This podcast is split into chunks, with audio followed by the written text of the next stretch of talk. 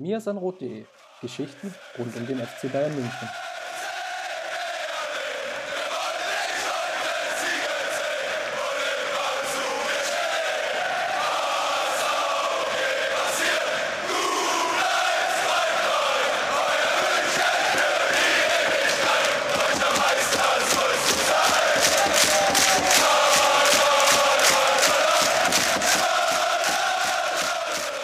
Servus und herzlich willkommen zum Mirsanrot Podcast. Folge 262 steht heute auf dem Programm. Wie bereits in Folge 261 angekündigt, nehmen wir heute die zweite Folge dieser Woche auf.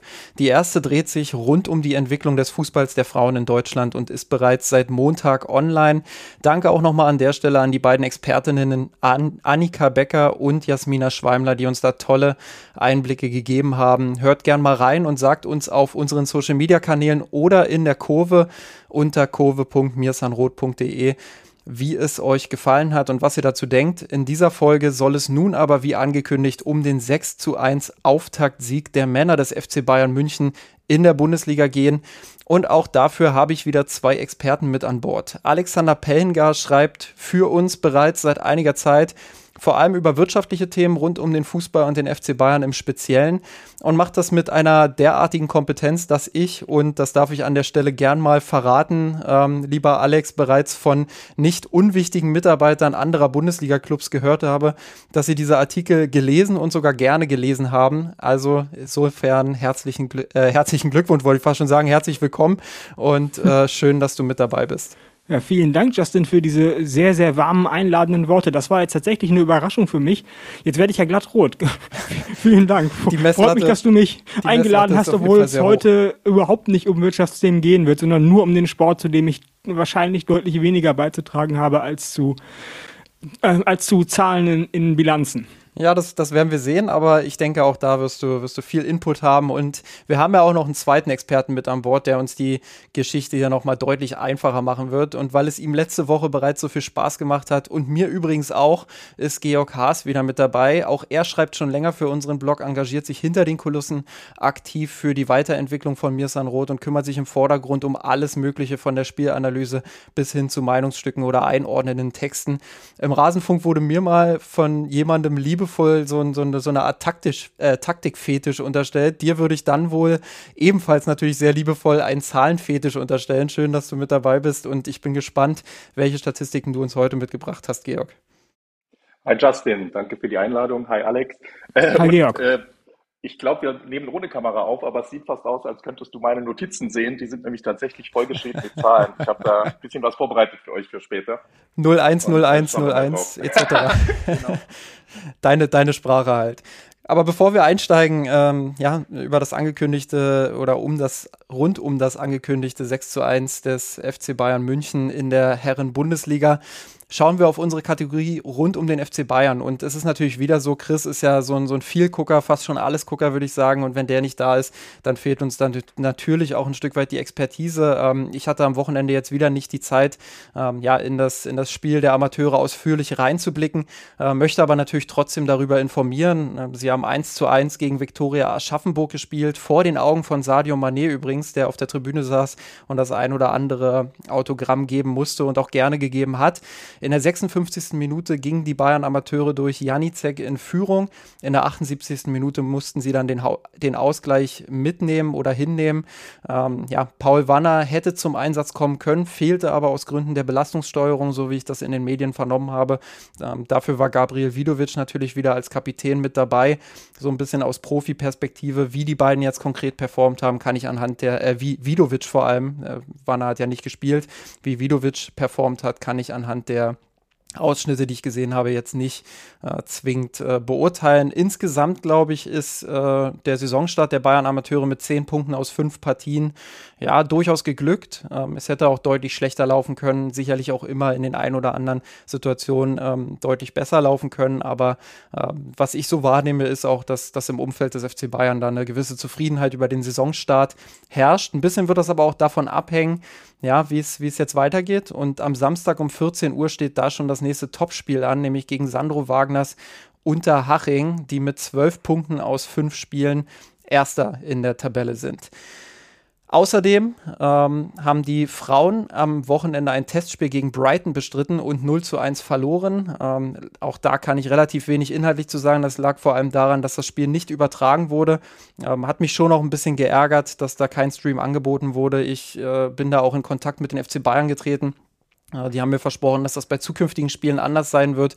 Hier aber, äh, ja, aus welchen Gründen auch immer, das wurde mir nicht so ganz verraten, nicht umgesetzt wurde. Ähm, laut Instagram Reels und, und Spielberichten gab es aber sehr, sehr viele gute Chancen für die Bayern und es soll ein relativ unglückliches 0 zu 1 gewesen sein. Ähm, Alexander Strauß, der neue Trainer, soll mit einer Dreierkette gespielt haben. Das habe ich mir sagen lassen von jemandem, der vor Ort im Stadion war. Äh, zumindest mal mindestens eine Halbzeit lang. Äh, Kumagai hat zunächst im Mittelfeld gestartet, hat später dann ähm, ja, äh, hinten drin gespielt. Mittlerweile äh, sind auch die Turnierspielerinnen, also einmal Tainara, die bei der Copa America mit dabei war und dann natürlich die EM-Spielerin von Deutschland und Georgia Stanway auch äh, von den Engländerinnen beispielsweise zurück im Training. Und der Kader ist vollzählig aktuell Kurztrainingslager in Italien. Es wird am 26. August um 13.30 Uhr ein Testspiel gegen Atletico Madrid geben. Dort wird es dann auf freien Eintritt äh, geben und diesmal auch mit einem Stream. Das haben sie direkt auch im Artikel angekündigt.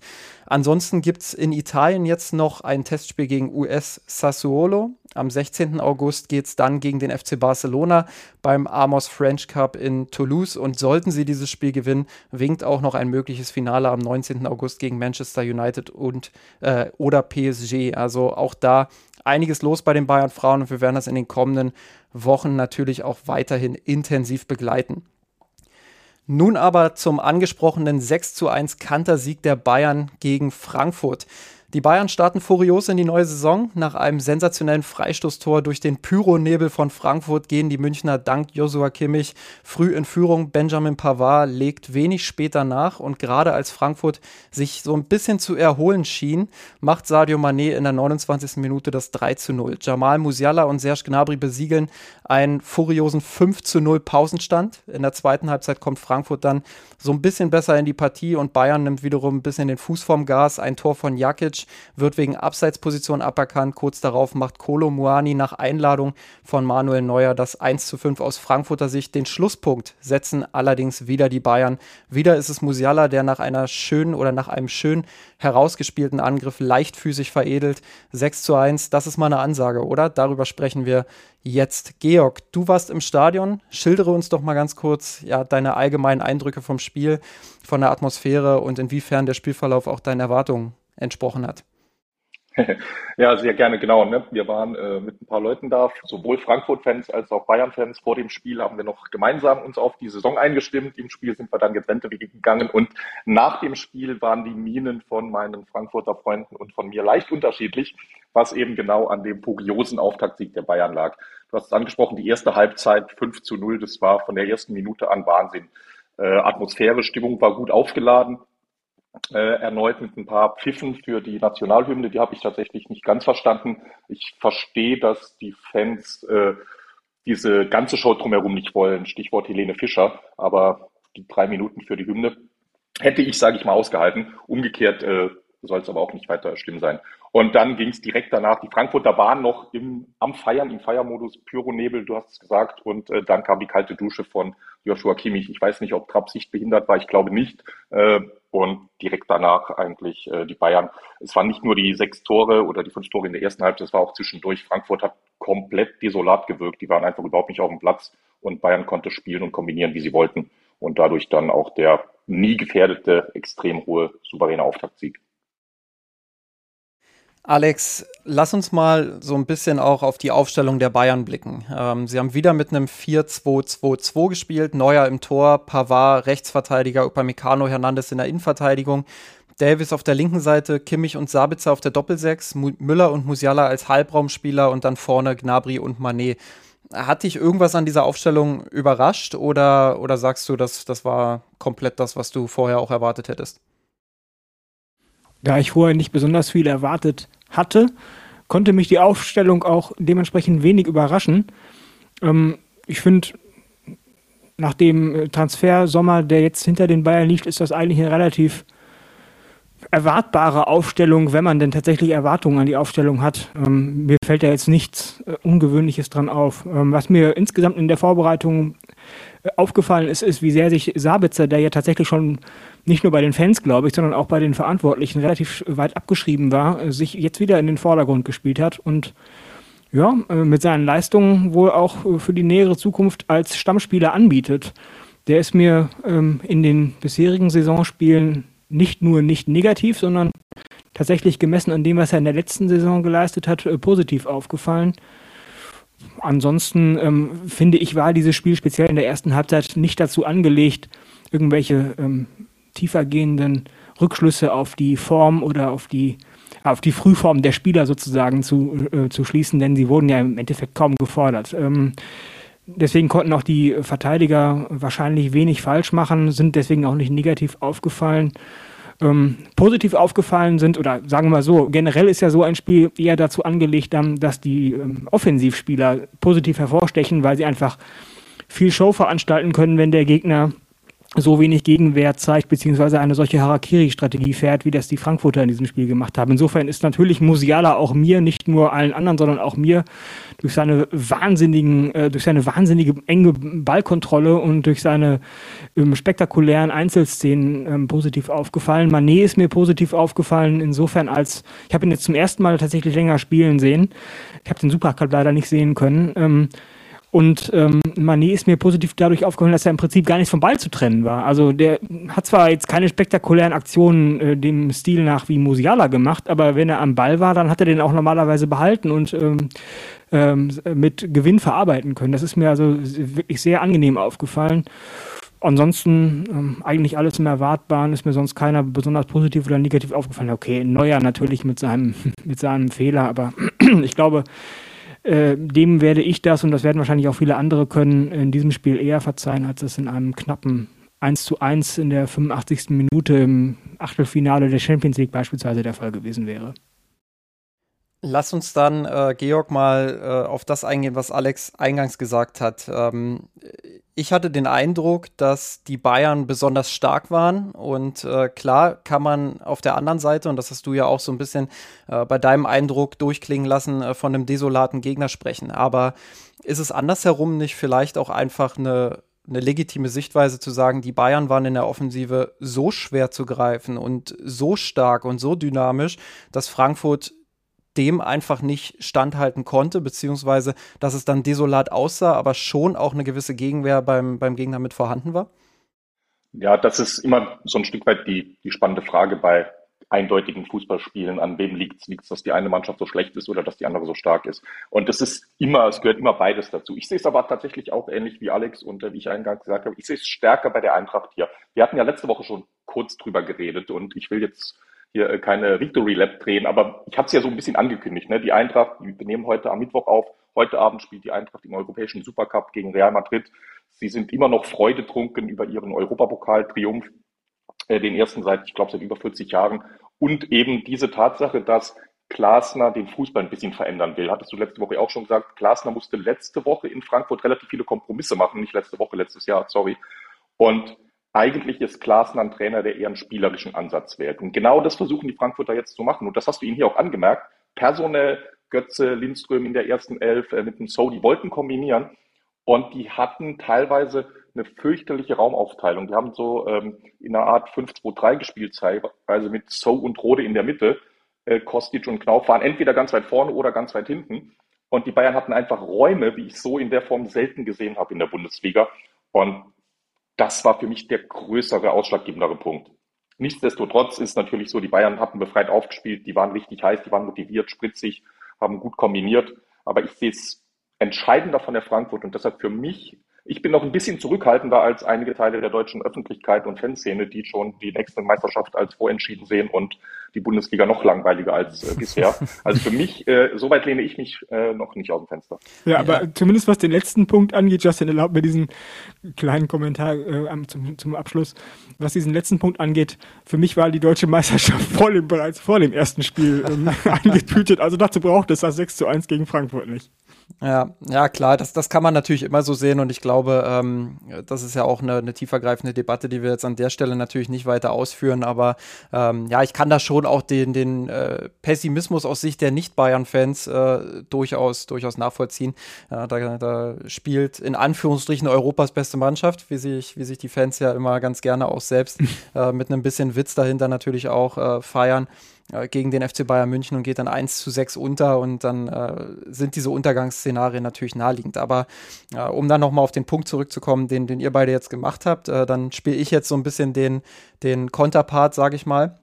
Ähm, wir haben das, und das, so viel Einblick kann ich geben, ja auch im Slack so ein bisschen diskutiert, ähm, wo ja auch äh, die Frage war, ja, war Frankfurt jetzt eigentlich nur schlecht oder, oder waren die Bayern einfach zu gut? Ähm, klar, ich glaube, worauf wir uns alle einigen können, ist, dass es immer auch ein Zusammenspiel äh, zwischen, zwischen beidem ist. Ähm, aber ich tendiere dann doch eher dazu, immer mal das Positive hervorzuheben und einfach auch äh, mal drauf zu schauen, ja, wie, wie dynamisch diese Bayern einfach agiert haben. Und viele der Positionsschwierigkeiten, die Frankfurt hatte, resultieren meiner Meinung nach auch daraus, dass, dass die Bayern einfach äh, ja, unfassbar viele Positionswechsel drin hatten, unfassbar viel sich bewegt haben, sehr dynamisch waren, kaum greifbar waren. Also gerade Musiala und Müller in, in den Halbräumen. Das ist ja, äh, das, äh, wir haben, glaube ich, letzte Woche das schon mal so ein bisschen angedeutet, Georg, ähm, dass dieses 4-2-2-2, das, das spielt denen ja voll in die Karten, den beiden. Also das sind ja beides Halbraumspieler, die sich, die sich in diesen Zwischenräumen unfassbar wohlfühlen, jeweils auf unterschiedliche Art und Weise. Musiala, der natürlich vor allem über seine unfassbare Ballbehandlung kommt, äh, wo der Ball am, am Fuß klebt, Müller, der über seine Läufe, aber auch über seine klugen Pässe in die Tiefe kommt. Ja, und dann hast du vorne mit Manet und Gnabry natürlich zwei Spieler, die, wenn sie in Abschlusspositionen kommen, auch ziemlich äh, treffsicher sind und die auch genau wissen, wie sie hinter die Kette laufen müssen. Manet äh, stimme ich dir absolut zu, äh, Alex. Das, das war wirklich äh, allererste äh, Sahne.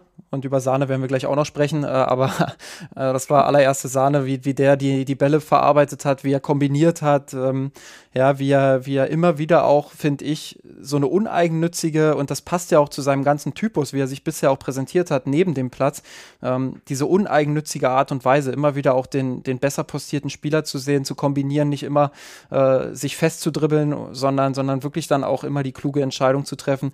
Äh, das hat mich auch stark beeindruckt bei ihm. Und deshalb tendiere ich alles in allem auch dazu zu sagen, ja, Frankfurt war nicht gut und die haben teilweise desolat verteidigt, riesige Räume offen gelassen, die die Bayern natürlich eiskalt genutzt haben. Aber andererseits eben möchte ich schon auch stärker den Punkt hervorheben. Ähm, und ich weiß nicht, äh, vielleicht will Alex dazu jetzt auch dann, dann nochmal was sagen, ähm, dass die Bayern einfach sehr dynamisch gespielt haben und deshalb würde ich nicht so weit gehen wollen und sagen, das Spiel hat gar keine Bedeutung für den weiteren Saisonverlauf. Da werden wir dann später nochmal drüber sprechen, äh, welche Bedeutung das haben könnte, sondern ähm, schon sagen, das war eine sehr, sehr starke Leistung der Bayern. Ja, nicht gar keine, aber in, meiner, äh, in meinen Augen wenig. Natürlich hat es eine gewisse Bedeutung auch der psychologischen, äh, eine gewisse psychologische Bedeutung als, als Motivationsverschaffer und als Sicherheitsverschaffer. Die, die, die Spieler sehen jetzt, dass ihre, dass ihre Strategien, dass ihre Taktiken, dass ihr System funktioniert, dass dass sie auch einen nominell, äh, sagen wir mal, ähm, starken oder, oder anspruchsvollen Gegner, der, der auch von sich selber was hält, besiegen können. Also das, das hat es auf jeden Fall gebracht. Aber ich glaube, jetzt rein spielerisch oder ähm, ob, ob man jetzt mit so einer Leistung jetzt auch gleich auf das ähm, oder von so einer Leistung auf die, auf die Leistungsfähigkeit gegen Real Madrid oder gegen Liverpool ähm, schließen kann, das möchte ich da mal möchte ich mal anzweifeln. Ähm, was ich aber auf jeden Fall noch sagen wollte, ist, um nochmal ganz kurz auf diesen ursprünglichen Punkt einzugehen, den Georg ja auch aufgemacht hat. Waren die Bayern jetzt so stark oder waren die Frankfurter so schwach? Ähm, ich habe äh, zu diesem Spiel die hervorragende, dieses nicht immer hervorragend, aber dieses Mal war sie wirklich hervorragende Analyse im Rasenfunk gehört die ich auch allen Hörern hier ans äh, Herz legen möchte, nochmal nachzuhören, falls ihr das noch nicht gemacht habt. Und dort hat einer der beiden Gäste gesagt, ähm, das kann Georg mir vielleicht gleich aus erster Hand bestätigen oder eben auch widerlegen, dass vor dem ähm, Konter, bei dem Müller so unglücklich gegen den Pfosten geköpft hat, auf dem Boden liegend, dass Gnabry da schon quasi minutenlang an der Mittellinie gestanden hätte, weil er genau gewusst hätte, ähm, dass gleich von hinten der Ball kommt und dann er nur loslaufen braucht und ähm, quasi mit einem Konter äh, alleine aufs gegnerische Tor zulaufen kann und das Tor machen kann. So ist es dann ja auch fast gekommen. Und das würde ja für mich doch eher darauf hindeuten, dass die Frankfurter, das kann er, das kann, er kann nur dann, nur dann quasi alleine an der Mittellinie stehen, wenn die Frankfurter extrem offensiv äh, eben diesen Harakiri-Style, den ich vorhin schon mal angesprochen habe, gespielt haben. Und da frage ich mich jetzt, und, und das fand ich so indikativ äh, für ähm, auch für meine visuelle Wahrnehmung des Spiels. Ich habe diese Szene nicht gesehen, weil ich auch nicht im Stadion war. Ich glaube nicht, dass die Kamera den eingefangen hat, diesen Moment. Ähm, aber ich habe das sofort nachvollziehen können, was er damit sagen wollte. Ähm, und äh, ich frage mich, ob deswegen tendiere ich eher in meiner Beurteilung dazu, dass es vielleicht doch Frankfurt äh, eher die Schuld von Frankfurts Offensivdrang war, zumindest in der ersten Halbzeit, die diese Torflut hat zulassen können, als die Überlegenheit und spielerische Klasse der Bayern. Äh, die Szene, genau, die habe ich tatsächlich zufällig auch im Rasenfunk gehört. Und äh, wir haben uns im Stadion ungläubig angeschaut, als die Szene sich entwickelt hat, weil tatsächlich, das war zehn Sekunden vorher schon klar, ich habe selten eine Mannschaft so hoch und so naiv hoch verteidigen oder beziehungsweise in dem Sinne angreifen gesehen wie die Eintracht. Das ist normal eine Szene, das äh, kommt mal vor in der 94. Minute, wenn du mit einem Tor zurückliegst und inklusive Torhüter alle im genau. gegnerischen Strafraum sind. Und so ähnlich hat die Eintracht hier gestanden. Ich glaube, Serge Gnabry konnte selbst nicht fassen, was da um ihn rum los ist, nämlich dass der nächste Verteidiger über zehn Meter weg ist und ja. dass sich das vier, fünf Sekunden lang nicht geändert hat. Und tatsächlich, wir haben gedacht, spiel doch endlich, spiel doch endlich, spiel doch endlich, bis dann der lange Ball kam. Und äh, umso äh, absurder zur Abrundung, vielleicht auch irgendwie krönend und passend, dass Müller ausgerechnet diesen, diese Chance nicht vollendet hat. War auch ein Aber genau. Saupass genau. von Gnabry, das muss man, das muss man auch dazu sagen. Im Stadion sieht man sowas vielleicht ja. nicht immer ganz, ganz hundertprozentig, aber das war auch wirklich ein sehr, sehr schwach gespielter Pass von, von Gnabry, also 100% ja. seine Schuld. So. Nicht 100 Prozent, aber tatsächlich war der, ja, nee, der sagen war, wir 95 der war schon ein bisschen in, das gehe ich mit. Nee, ansonsten jetzt, ich habe euch da jetzt gerade auch mal zugehört, um die Diskussion nicht ausufern zu lassen mit äh, Bayern gut oder Frankfurt schlecht. Ich glaube so ein bisschen, wie so oft liegt die Wahrheit wahrscheinlich insofern in der Mitte. Ich würde es vielleicht mal ein bisschen vom Leistungsniveau der Bayern abstrahieren wollen. Es gab aber sicherlich sehr spannende Erkenntnisse für den weiteren Saisonverlauf der Bayern. Wenn ich euch da mal eine Zahl präsentieren darf. Na, endlich. ne? Dafür sind wir hier. Im Durchschnitt haben die Bayern in der letzten Saison in der Bundesliga pro Spiel 14,5 Mal geflankt. Gegen die Eintracht gab es nur sechs Flanken. Alle sechs Tore der Bayern sind durch die Mitte gefallen. Bei keinem Tor war der Ball in der Hälfte der Eintracht außerhalb äh, der vom 16-Meter-Raum begrenzten vertikalen Linien.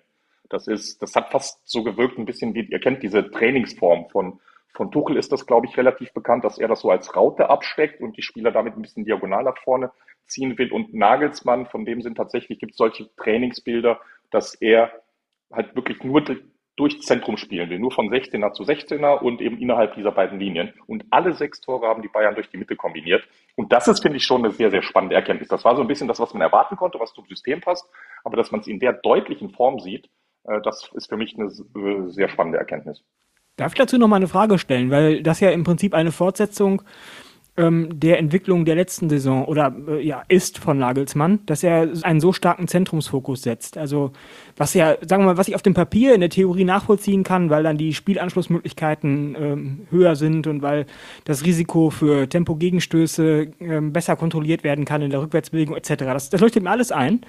Aber ich frage mich, ob das nicht gleichzeitig leider auch auf Kosten einer gewissen Variabilität im Angriffsspiel geht, wenn man wenn der Gegner im Prinzip schon vorher ahnen kann, also auf, das ist jetzt nochmal ein anderer Punkt, aber den mache ich dann vielleicht zuerst. Wenn der Gegner schon vorher weiß, ja, die, die Bayern kommen zu 90 Prozent, zu 85 Prozent, was auch immer, durch die Mitte. Und wenn ich die Mitte zustelle, ähm, dann habe ich eine ziemlich hohe Wahrscheinlichkeit, dass ich das Tor verhindern kann. Ähm, oder wenn ich den letzten Pass auf den Flügel, das ist ja dann immer die Idee, wenn die Mitte zu ist, dann passt man eben kurz vor dem 16er noch raus auf den Flügel, dann kommt eben sozusagen eine späte, eine späte Flanke oder eine späte, ja, tiefe oder hohe Flanke. Wenn ich die verhindern kann, dann habe ich die Gefahr schon im Prinzip contained, also äh, ähm, abgewendet oder oder limitiert. Ähm, das ist der eine Punkt. Der andere Punkt ist, ähm, dass dann auch die, die, ähm, die, die, was ich ursprünglich sagen wollte mit der Variabilität, dass dann einfach die Variabilität und die Unvorhersagbarkeit für den Gegner im Angriff verloren geht, wenn man so stark auf sich auf die Mitte konzentriert. Das wirkt für mich jetzt erstmal ähm, abstrakt über, als Überlegung ähm, wie ein Nachteil. Ähm, könnt ihr mir da vielleicht Hoffnung machen, dass das gar kein Nachteil ist, sondern dass alle meine Überlegungen im Prinzip zwar vielleicht theoretisch irgendwie sinnvoll klingen, aber praktisch falsch sind, weil sie sich nicht mit der Realität decken? Ja, ähm, du musst eine Balance finden, das ist ganz klar. Aber äh, der, der Fokus darauf, ähm, dass du, dass du im Zentrum deine Chancen kreierst und wirklich auch versuchst, mit vielen Spielern dort, dort zu sein, ähm, der liegt natürlich ein Stück weit auch äh, auf, auf gewissen Situationen wie Gegenpressing, äh, wie, wie Passoptionen anbieten etc. Also wirklich ähm, den Gegner dann auch zusammenzuziehen, weil wenn du viele Spieler im Zentrum hast, dann muss der Gegner sich natürlich auch selber äh, sehr kompakt stellen, muss versuchen, die Mitte zu schließen und dann ergeben sich wiederum auch Räume auf den Flügeln. Ähm, ich würde nicht sagen, dass Bayern die gegen Frankfurt nicht bespielt hätte. Ich finde, das haben sie sogar sehr gut gemacht. Äh, Georg hat das ja richtigerweise vorhin auch angesprochen, äh, als er gesagt hat, ja, äh, dass da teilweise ähm, die Flügel auch sehr, sehr hoch geschoben haben bei Frankfurt. Das hat man vorab natürlich analysiert. Und natürlich haben die Spieler von Bayern diesen, diesen Raum auch genutzt. Ähm, und natürlich werden sie diesen Raum auch nutzen, wenn sich ein Gegner weiter ins Zentrum zusammenzieht. Und wenn du von außen, äh, von innen nach außen verlagerst, dann wirst du automatisch mehr Raum haben, als wenn du äh, schon in der Viererkette oder in der, in der Fünferkette, je nachdem, was du spielst, ähm, schon im Spielaufbau nach außen schiebst, äh, nach außen spielst, der Gegner verschiebt ganz locker rüber, kann der an, an der Außenlinie äh, den Raum eng machen, alles zustellen, dann hast du automatisch es schwieriger, dich dort durchzusetzen. Ich glaube, das ist so die, die Grundidee dahinter, plus eben der Gedanke äh, Gegenpressing. Ähm, wenn du den Ball vorne verlierst, du hast ja im, im, Zentrum immer auch ein großes Risiko, wenn da viele Spieler sind, dass du den Ball mal verlierst. Aber du hast auch die Chance, sehr, sehr schnell ins Gegenpressing zu kommen, mit vielen Spielern sofort Druck auszuüben, sofort da zu sein, sofort präsent zu sein. Und wenn du den Ball dann gewinnst, in dem Moment, wo der Gegner äh, sich, sich quasi schon darauf einstellt, nach vorn zu schieben und den, das, das offensive Umschaltmoment quasi zu suchen, genau in dem Moment ist der Gegner dann sehr unsortiert und wenn du den Ball dann gewinnst, ähm, das hat man vor allem unter Hansi Flick auch sehr oft gesehen, aber eben auch unter Julian Nagelsmann das ein oder andere Mal, äh, dann hast du richtig gute Umschaltsituationen. Und klar, das kommt immer wieder auch auf den Gegner an, das kommt darauf an, wie balancierst du das selber aus, äh, wenn du zu sehr dich darauf fokussierst, nur in der Mitte zu sein, gegen einen Gegner, der das wirklich richtig gut zustellt und wo du merkst, hey, da kommen wir heute nicht durch, dann musst du natürlich auch Wege über die Außen finden und auch suchen und äh, dann eine gewisse Grundbreite zumindest im letzten Drittel auch schaffen. Und diese Balance zu finden, da bin ich bei dir. Das ist eine Aufgabe, die Julian Nagelsmann in dieser Saison hat. Äh, klar, wir haben das jetzt in den ersten beiden äh, Spielen sehr positiv gesehen gegen Leipzig und äh, auch gegen Frankfurt, aber es wird durchaus spannend zu sehen, wie das dann ist, wenn da so ein Gegner kommt, der hinten Beton anrührt und äh, ja, wirklich den, den eigenen Strafraum einmal komplett zuzementiert und welche Lösungen sie dann finden. Ich glaube, äh, das, das sind so die Punkte, die mir dazu einfallen. Ich weiß nicht, hast du noch Ergänzungen, Georg? Äh, danke dir, schöne fußballtheoretische Erörterung. In dem Sinne will ich mich jetzt auch äh, nicht noch äh, zu ausführlich weiter auslassen, aber es ist im Prinzip genau das, was du sagst. Ne? Es ist immer eine Balance. Es ist natürlich, es kann ja rein denklogisch gar nicht so sein, dass es nur die eine äh, alles andere dominierende Strategie gibt, weil sonst würde das jedes Team und immer spielen. Äh, es muss so ein bisschen passen. Du musst immer schauen, wie reagiert der Gegner. Und wenn der Gegner die Mitte gut zumacht, dann brauchst du entweder sehr gute Spieler, um durchzukombinieren. Mit Kimmich, Musiala, Mané, Knapri hat man die. Oder du weichst dann halt stärker auf Außen aus, weil dort dann die Lücken entstehen. Und mit Davis hast du einen Spieler, der jetzt nur noch über links nachrücken kann, Masraoui über rechts, wenn man einen offensiveren Verteidiger spielt und dann noch äh, Coman als Alternative. Das heißt, äh, die Bayern werden unberechenbar bleiben und äh, mindestens situativ jeweils die Außen bespielen. Ja, das leuchtet mir beides ein, vor allem dieser Restverteidigungsaspekt, den Justin ja angesprochen hat, dass die Bayern, also Restverteidigung, dass die, die Spieler schon im Ballbesitz sich immer möglichst so positionieren, dass sie bei einem Ballverlust entweder geordnet, ähm, effektiv, effizient zurückfallen können oder eben im Gegenpressing sofort den Ball wiedergewinnen können. Das hat mich, das überzeugt mich tatsächlich als Argument auch sehr, nämlich dann, wenn man im eigenen Ballbesitz die Räume zwischen den Spielern eng hält. Und ich glaube, das ist ja eines der Prinzipien auch von Julian Nagelsmann. Das habe ich zumindest vorhin auf der DFB-Webseite nochmal zufällig in einem anderen Kontext nachgelesen, also ein Zitat von ihm gefunden. Also auch schon im eigenen Ballbesitz die Räume, die Abstände zwischen den Spielern gering zu halten, um eben dann, wenn der Ball verloren geht, sofort nachsetzen zu, äh, zu können, draufgehen zu können auf den, den Ball gew gewonnen habenden Gegenspieler und äh, den Ball sofort wieder zurückzugewinnen und quasi den unterbrochenen Angriff äh, nahtlos fortsetzen zu können. Also das leuchtet mir ein, das tatsächlich. Das finde ich ein überzeugendes Argument. Ja, danke. Das, das ist übrigens, weil du gerade die Prinzipien ansprichst. Äh, Julian Nagelsmann hat auch äh, ein Prinzip, das äh, habe ich bei Tobias Escher in seinem hervorragenden ähm, Buch äh, gelesen. Jetzt muss ich gerade überlegen, ich glaube, die Zeit der Strategen war es. Äh, da, da, berichtet er auch über Julian Nagelsmann und seine Prinzipien damals noch zu Zeiten von Hoffenheim, wenn ich mich nicht irre. Ähm, da war ein Prinzip so, so breit wie nötig, aber nicht so breit wie möglich. Und ich ich glaube, das trifft es ganz gut. Ähm, du musst dieses nötig halt für dich definieren können und wirklich auch eine, eine Lösung finden, dass äh, du eine Breite hast, die notwendig ist, um Lücken aufzureißen, aber eben nicht so breit stehst, dass wenn du den Ball verlierst, dass du dann lange Wege zum Anlaufen ja. hast. Ja. Und äh, der zweite Punkt ist äh, auch nochmal auf das Gegenpressing bezogen, ähm, dass du dann natürlich auch Druck auf den Ball bekommen musst, weil letzte Saison haben wir häufig das Problem gesehen, also häufig im Bayern-Kontext äh, bedeutet, äh, dass, dass es jetzt nicht extrem oft vorgekommen ist, aber so oft, dass es für die Bayern bereits schädlich war, ähm, dass, dass du nicht Druck auf den Ball bekommen hast und du dann viele Spieler im Zentrum hast und dann, was ist logischer oder was passiert logischerweise? Der Gegner versucht natürlich dann auf die Flügel zu verlagern, weil Bayern dort tendenziell die offenen Räume hat. So, das ist für Bayern einerseits erstmal gut, weil dann hast du Zeit, auf die Flügel zu verschieben. Du hast nicht sofort in, im Zentrum die, die großen Räume, die bespielt werden können, wie wenn du eben breit stehst. Aber schlecht ist, wenn du dann in der Rückwärtsbewegung eben nicht den Druck auf die Flügel verlagern kannst. Ähm, und deshalb musst du entweder vorne Druck auf den Ball bekommen und dort den Ball schon gewinnen oder ja. eben so gute Abläufe haben, dass du schnell wieder auf den Flügel verlagern kannst und dort in deine Defensivformation kommst. Und da hatten die Bayern meines Erachtens nach ähm, ja, mit die größten Probleme, wenn wir über die Probleme der letzten Saison äh, unter Jürgen Nagelsmann sprechen. Also insofern ganz wichtiger Punkt, den du da auch ansprichst und ich glaube, ähm, das wird spannend zu sehen, wie sich das in dieser Saison dann auch äh, weiterentwickelt. Zumal ja das Verschieben auf dem Flügel auch kraftraubend ist, weil die Wege dann weit sind und so weiter. Dann auch mental kraftraubend, sich immer darauf konzentrieren zu müssen. Ist immer einfacher, dem Ball nachzulaufen. Das kann man ja schon in der F-Jugend. Ähm, ist immer schwieriger als sozusagen äh, im Kopf das ist jetzt ein bisschen theoretische Betrachtung, aber trotzdem ähm, zu wissen, wenn der Ball weggeht, dann laufe ich ihm nicht hinterher, sondern ich muss mich dann in einen ganz anderen Raum bewegen, der mit dem Ball im Prinzip nichts zu tun hat. Also ja. hinter dem Ball hinterher zu laufen, das ist ja wie so ein Beacon, das ist ja viel einfacher. Aber egal. Ja, also grundsätzlich auch, und ich glaube, das, das, das äh, gibt auch einen guten Übergangspunkt zum, zum nächsten Thema, was ich gerne auch anhand der Frankfurt-Partie mit euch besprechen würde. Ähm, wir haben auch im Slack so ein bisschen das, das einmal angedeutet ähm, in, der, in der Diskussion zum Spiel, glaube ich. Äh, da ging es darum, ist eigentlich ein Verwaltungsmodus, wie man den immer so schön äh, bezeichnet, ist der eigentlich notwendig beim FC Bayern? Wir haben jetzt äh, darüber gesprochen, ähm, Georg, dass, dass ja, dass äh, natürlich das Gegenpressing oder Arbeit gegen den Ball auch immer äh, kraftraubend ist. Äh, und gerade auch wenn du viel Tempo in so ein Spiel legst, dass es dann auch dazu kommen kann, ja, dass die Kräfte vielleicht mal ein äh, bisschen weniger werden, gerade gegen Ende der Partie.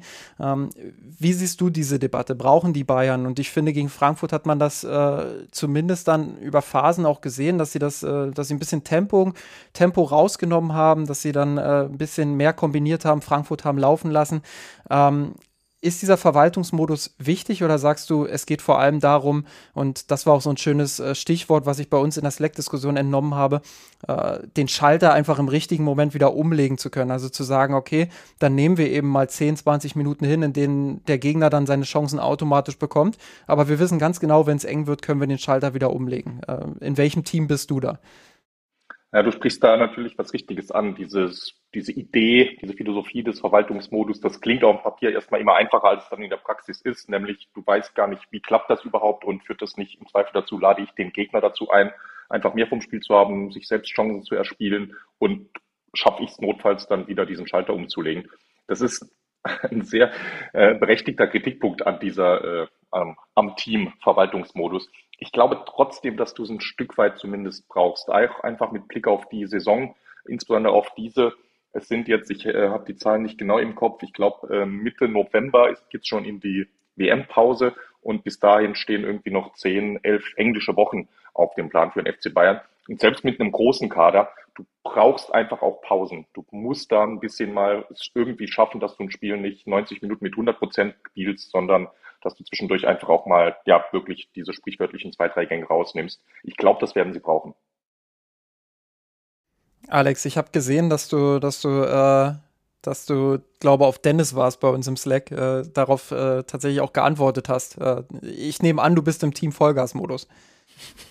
Ich bin im Team Stärken, Stärken und nicht Schwächen, Schwächen sozusagen. Nein, ich bin äh, im, ich, ich, halte das für in der Theorie. Ich bin aber tatsächlich selber nur Theoretiker, deswegen sind meine ähm, Betrachtungen zu dem Thema mit äußerster Vorsicht zu genießen und wahrscheinlich oder möglicherweise äh, in der Praxis äh, vollkommen anders gelagert, als ich mir das in, meiner, in meinem kleinen Gehirn vorstelle. Aber ich bin in der Theorie, also ich bin aus theoretischen Erwägungen davon nicht überzeugt, dass man mehrere Modi, Spielmodi parallel einstudiert, die man dann quasi per Knopfdruck ein- und ausschaltet. Denn erstens braucht das, äh, verbraucht das Trainingszeit, die man besser in, der, in die äh, Stärken oder in das, in das Weiterstärken der, ähm, der, der an sich präferierten Spielweise stecken könnte. Zweitens bedarf das eines Koordinationsaufwands, dass alle Spieler gleichzeitig auch begreifen, so jetzt gehen wir in, einen, in eine Art Verwaltungsmodus und, und schalten mal drei Gänge zurück und dass das wirklich auch alle mitmachen. Frag mich, wie das dann in der Praxis auf dem, auf dem, auf dem Platz umgesetzt werden soll, ähm, wenn sich das nicht aus dem Spiel automatisch sozusagen ergibt. Ähm, und äh, drittens bin ich der Auffassung, dass wenn eine besondere Spielweise doch vorteilhaft, als vorteilhaft erkannt wird und deswegen vom Trainer auch so eingeübt wird, warum soll man dann freiwillig auf eine andere, die weniger vorteilhaft, zumindest auf dem Papier ist, ähm, umschwenken? Jetzt kann man sagen, ja, okay, das, der kraftsparende Aspekt ist da relevant oder wird da relevant. Aber ich behaupte mal, ähm, dass dann die zwei oder drei Kilometer oder 1,5 Kilometer, die ein Spieler weniger läuft, für ihn ähm, unterm Strich äh, weniger Nutzenstiften sind als, der, als das Mehr an mentalem Aufwand, das er investieren muss, A, um diesen Spielmodus einzustudieren im Training und B, um ihn dann, um ihn dann quasi im Spiel proaktiv umzusetzen oder aktiv umzusetzen. Und deswegen bin ich der Auffassung, dass wenn man denn schon, wie Georg ja richtig sagte, in einer langen Saison mit, mit 50, 54 Spielen, wenn man ins Finale kommt in der Champions League und im DFB-Pokal, wenn man da an einer Stelle Kräfte sparen möchte, dann sollte man es doch besser dadurch tun, dass man andere Spieler spielen lässt. Und nicht, ähm, also quasi gegen einen schlechten Gegner, gegen, gegen Bochum von mir aus oder gegen, eine, gegen einen oder gegen Mainz von mir aus, mit anderen Spielern von vornherein aufläuft anstatt die erste Elf aufs Feld zu schicken. Das ist in meinen Augen eine viel effizientere Möglichkeit, um bei den Spielern, auf die, auf die es in der Crunch-Time der Saison ankommt, ähm, Kräfte zu sparen. Aber sind nicht, äh, weil du gerade auch gesagt hast, Stärken, Stärken. Ähm, zählt das Ballbesitzspiel und wirklich auch mal äh, einen Gegner hinterherlaufen zu lassen, so wie wir es jetzt gegen Frankfurt, klar, gebrochener Gegner etc., äh, nicht ganz der, der Stellenwert wie vielleicht ein anderes Spiel, äh, wo man ein bisschen mehr gefordert wird vom Gegner auch. Ähm, aber sind oder ist die Qualität in Ballbesitz, äh, den Gegner laufen zu lassen, Georg, nicht, nicht auch eine Stärke des FC Bayern? Und sollte man das nicht auch äh, von, von dem Team verlangen können, dass sie dann bei einem Stand von 3-0, sage ich mal, ähm, in einem Champions League Viertelfinale, klar, da führt man jetzt nicht ganz oft äh, 3-0, aber sagen wir mal, man führt 2-0, 3-0, ähm, dass man dann sagt, äh, okay, wir gehen jetzt nicht mehr das allerletzte Risiko vorne, sondern versuchen dann eher äh, eine Sicherheitslösung äh, zu finden und, und nicht in irgendeinen Konter zu laufen, wo man dann mit zwei, drei Spielern hinten in der Restverteidigung steht und wieder hinterherläuft und das Spiel dann vielleicht nochmal kippt? Jo, ge genau das meine ich. Ne? Und das ist auch so ein bisschen auf die eine Frage, die du gestellt hast, Alex. Wie setze ich das um in der Praxis? Das setzt du im Prinzip ganz einfach um. Äh, nehmen wir einen Kimmich als Taktgeber im Mittelfeld. Bayern erobert den Ball, gewinnt den Ball. Jetzt hat Kimmich zwei Optionen. Entweder er spielt direkt einen Vertikalpass, läuft selbst hinterher, damit Bayern vorne Überzahl schafft, was sie gegen Frankfurt oft gemacht haben. Das ist äh, Team Vollgas. Die Alternative ist, Kimmich tritt auf den Ball, spielt einen Pass zur Seite, spielt einen Pass vielleicht sogar zurück, baut wieder über Hernandez und über Meccano auf und nimmt das Tempo rauf und dann lässt du eine Ballstaffette spielen. Du zwingst quasi den Gegner dazu, lädst den Gegner dazu ein, selbst wieder hinter den Ball zu kommen und dann hast du eine kontrollierte Aufbauphase und kannst in dieser Phase dann einfach mal, wenn es gut läuft, 10, äh, 20 äh, Pässe in Reihe spielen, danach gibt es vielleicht einen Einwurf, dann äh, baust du wieder neu auf, machst wieder das Gleiche und dann nimmst du das Tempo raus, du nimmst Emotionen raus, du äh, nimmst ja. das Publikum vielleicht ein bisschen raus. Und das ist genau das, wenn du 3-0 führst, dadurch ein Spiel äh, zuzumachen. Das ist so diese Idee davon. Ich denke schon, ja. dass die Bayern das können sollten und dass es eben auch zum Profil zu den Stärken des Teams passt. Nämlich ganz ja, genau, das leuchtet mir mit Kimmich, Musiala ja Kombinationsfußball spielen und wirst nicht vom Ball getrennt. Ja, das leuchtet mir vollkommen ein. Das kann ich auch nachvollziehen. Das finde ich auch, so wie du es erklärst, extrem sinnvoll, wenn die Bayern dazu in der Lage wären. Nur muss man sowas im Training üben. Ich meine, jetzt mal ganz im Ernst. Also das äh, wäre ja dann, wenn man könnte ja, oder das erklärt sich, das ergibt sich ja für die anderen Spieler von selbst. Die gucken sich Kimmich an. Wenn, sobald Kimmich nicht mehr den Vertikalpass nach vorne sucht innerhalb von einem Bruchteil der Sekunde, sondern wie du es gerade gesagt hast, zur Seite oder nach hinten passt und dann merken alle, ah, okay, das Spiel wird jetzt gerade beruhigt. Ähm, und dann fangen sie an, sich den Ball zuzuspielen ähm, und äh, da kommt, dann passiert genau das, was du gerade beschrieben hast, möchte ich jetzt nicht nochmal wiederholen. Aber dann frage ich mich, muss man sowas wirklich üben? Das ist, das ist doch im Prinzip das ist doch so straightforward, dass, also, was gibt es da zu üben? Ich denke mal, Positionsspiel, ähm, wirklich auch die richtigen Räume zu besetzen. Es geht ja auch darum, dass Gegner unterschiedlich pressen. Also wenn, wenn jetzt äh, Real Madrid 2-0 gegen dich zurückliegt, dann kannst du damit rechnen, dass Real Madrid vorne anlaufen wird und versuchen wird, äh, dich unter Druck zu setzen. Und da ist es natürlich deutlich schwieriger, äh, einen geregelten Spielaufbau hinzubekommen. Und ich sage immer, so die ersten ein, zwei Minuten in deiner Ballbesitzphase, wenn, wenn sie so lang geht überhaupt, aber äh, in, in deinen Ballbesitzphasen insgesamt, so die ersten Sekunden, vielleicht die erste Minute, die sind immer sehr entscheidend. Äh, merkt der Gegner dort, dass was zu holen ist, dann bleibt er natürlich vorne, dann bleibt der Druck hoch, dann wird es schwierig, sich da auch zu befreien. Merkt der Gegner aber, dass dein Positionsspiel so gut ist äh, und das vielleicht auch sogar auf jedem Niveau, ja, das ist dann schon Pep Guardiola-Level, glaube ich. Und natürlich bedarf das viel, viel Übung, gerade was Passschärfe, was Entscheidungsfindung äh, in den engen Räumen angeht. Äh, das sind aber alles Dinge, die, die unter Nagelsmann, da bin ich zu 100% sicher, auch fast tagtäglich trainiert werden. Ähm, das, das ist dann schon wichtig, das auch regelmäßig zu trainieren. Und, und merkt der Gegner dann, dass es eben wenig zu holen gibt, dann zieht er sich automatisch zurück in den, in den Mittelfeldpressing, vielleicht sogar manche Teams dann noch weiter tiefer zurück, weil sie einfach merken, hey, das, da ist gerade nichts zu holen. Und ich glaube schon, die Bayern haben da noch äh, Ausbaubedarf, gerade im Vergleich zur letzten Saison.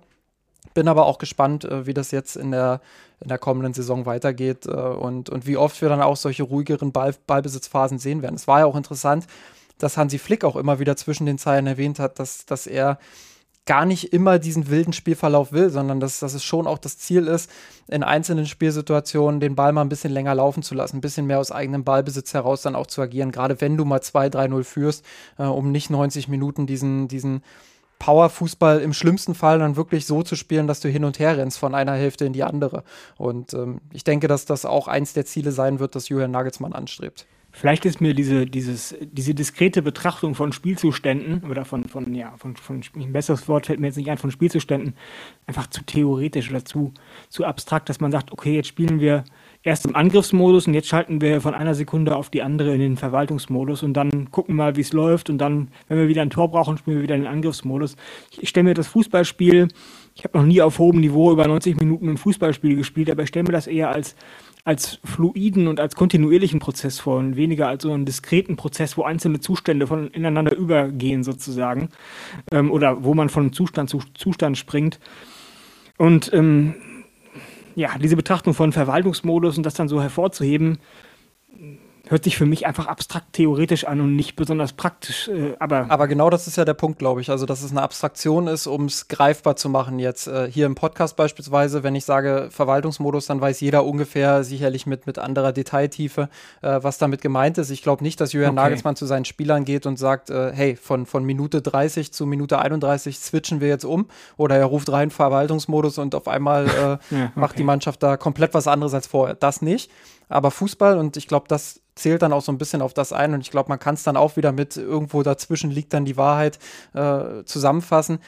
Fußball ist natürlich auch ein sehr intuitives Spiel und Intuition ist ja grundsätzlich auch trainierbar. Also wenn du, äh, ganz einfaches Beispiel, wenn du im Spielaufbau den Ball hast, dann gibt es äh, verschiedene sogenannte Trigger in Anführungsstrichen, also Auslöser, ähm, die die trainiert werden alltäglich. Das heißt, wenn der Außenverteidiger hochschiebt, dann macht der Innenverteidiger im Aufbauspiel, äh, keine Ahnung, bietet, da bietet sich ein Sechser an und den spiele ich dann an. Das sind Dinge, die, die passieren. Noch einfacher sind diese Auslöser zu erklären im Pressing.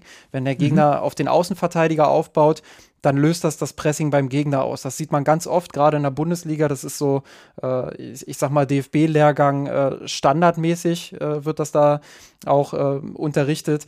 Ähm, dann, dann schiebst du eben nach vorne, dann hast du gewisse Abläufe, die sofort klar sind. Wenn das passiert, mhm. dann machen wir das.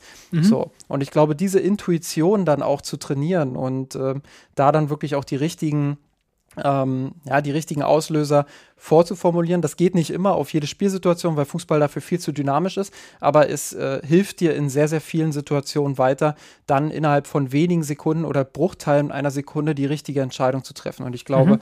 Darum geht es dann äh, im großen Kern auch.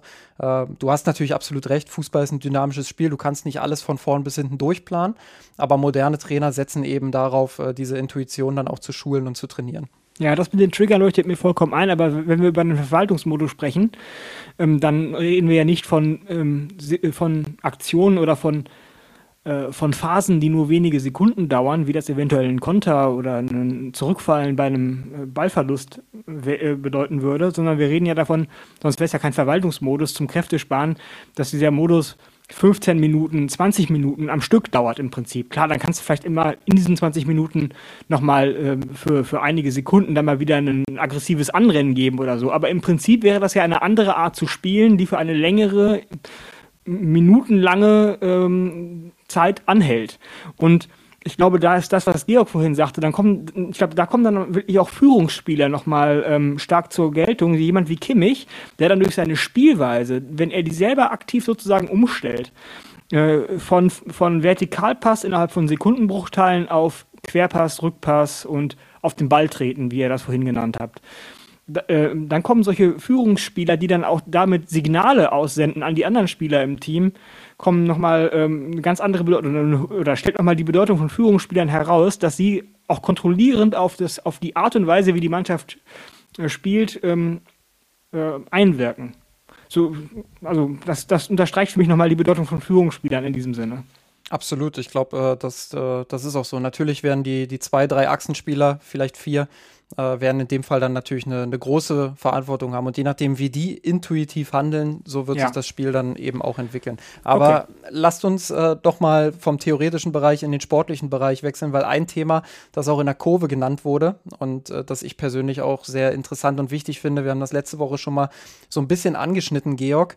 Ähm, lass uns mal über die Rolle von, von Leroy Sané sprechen. Ähm, Max hat jetzt äh, im, im äh, Forum bei uns geschrieben in der Kurve, ähm, dass er das gerne mal als, als Themenvorschlag reinbringen würde. Ähm, es gibt ja auch immer diese anhaltende Kritik an seiner Körpersprache. Ähm, ja, und, und da stellt Max so ein bisschen auch die berechtigte Frage, finde ich, bekommt der Junge überhaupt noch eine faire Chance oder ist das alles schon vorbei? Äh, weil ihm persönlich wird die Diskussion immer viel zu emotional geführt. Ähm, jetzt kommt Sané rein, spielt äh, vielleicht keine überragende Partie, aber spielt halt einen sehr, sehr überragenden Pass äh, vor dem 6 zu 1, äh, wo er wirklich wunderbar da durchsteckt. Äh, wie ist deine Meinung, Georg? Und, und äh, ja, wo, wo siehst du Leroy Sané in diesem System vielleicht auch? Ja, also dazu zunächst ganz kurz zu diesem Thema Körpersprache. Ich hatte gehofft, diese Debatte hätten wir irgendwann mal mit Mesut Özil hinter uns gelassen, weil ich es für eine unsägliche Debatte halte. Äh, zum einen ja, schwingen da immer seltsame Vorurteile mit. Und äh, das, das langweilt mich einfach. Und das andere ist, niemand braucht elf Führungsspieler auf dem Platz. Niemand braucht elfmal Stefan Effenberg, der das halbe Spiel damit beschäftigt, sich die Ärmel hochzukrempeln. Die Frage ist, ob man Stefan Effenberg überhaupt einmal braucht in, in, den, modernen, in, in den modernen Zeiten. Ja, ne, eben, ne? Aber ne, du weißt, was ich meine. Also du, du kannst ja mit verschiedenen Rollen auf dem Platz spielen und dann ist Leroy Sané eben der Künstler, der mit ein bisschen Samthandschuhen angepasst werden muss, ist ja überhaupt kein Problem. Das kriegst du integriert in eine Mannschaft. Die Frage ist für mich, und darum sollte es in erster Linie gehen, wie ist seine Leistung? Ist die in der Spitze gut genug und ist die konstant genug?